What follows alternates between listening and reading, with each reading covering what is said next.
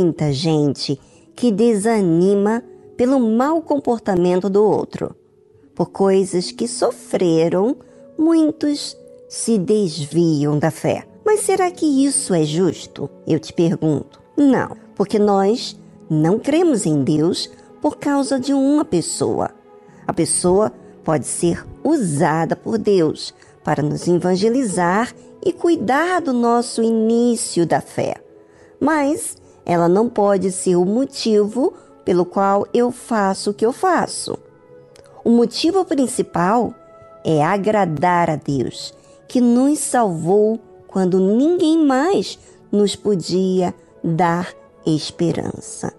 Existe aqueles aquelas pessoas débeis na fé, porque estes ficam na dependência de um incentivo alheio. Por isso tanto estimulo a vocês a orarem por si mesmos, para que vocês possam praticar no seu dia a dia essa dependência de Deus em qualquer situação, todos os dias. E você sabia que muitos dos que sofrem por aqueles que se dizem ser de Deus e não o são, muitos desses que sofrem ficam tão mal espiritualmente que travam a sua vida espiritual por causa de terceiros. Você aceita lixo entrar dentro da sua alma e ainda, vamos dizer assim, saborear todo o mal que isso lhe causa? É, você diz que não, mas é o que muitos fazem quando cultivam o mau testemunho de outros. O Senhor Jesus disse: Porque vos digo que, se a vossa justiça não exceder a dos escribas e fariseus, de modo nenhum entrareis no reino dos céus. Está escrito em Mateus, capítulo 5, versículo 20. Ou seja, às vezes, você se julga justo só porque você não faz o que o outro faz. Mas, se a sua justiça não exceder a dele, não vai entrar no reino dos céus. É o que disse aqui a palavra de Deus.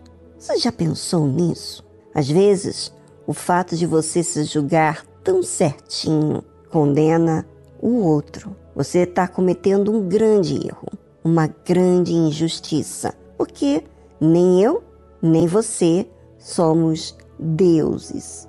Nós somos pessoas imperfeitas e não sabemos o que há no coração de ninguém. Vamos colocar a nossa barba de molho, ou seja, vigiemos cada um com as nossas palavras, comentários, para que não cometamos injustiça contra ninguém, pois Deus conhece tudo a nosso respeito e também as nossas palavras. Você sabe que vamos dar contas a Deus no grande dia. Reflita sobre isso.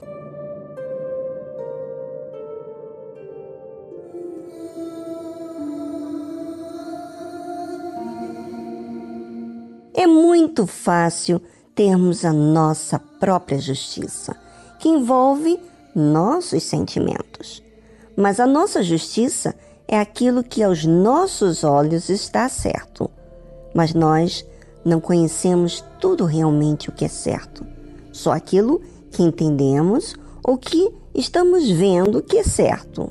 Por isso que não podemos confiar em nossa justiça. E quando estamos chateados, envolvidos com uma situação, normalmente queremos puxar para o nosso lado. Por isso que Jesus disse: que a nossa justiça tem que exceder aos dos fariseus, que de certa forma eles tentam fazer aparentemente o que é justo, mas não muito quando se trata a eles mesmos. Por isso, é muito importante nós fazermos justiça além deles.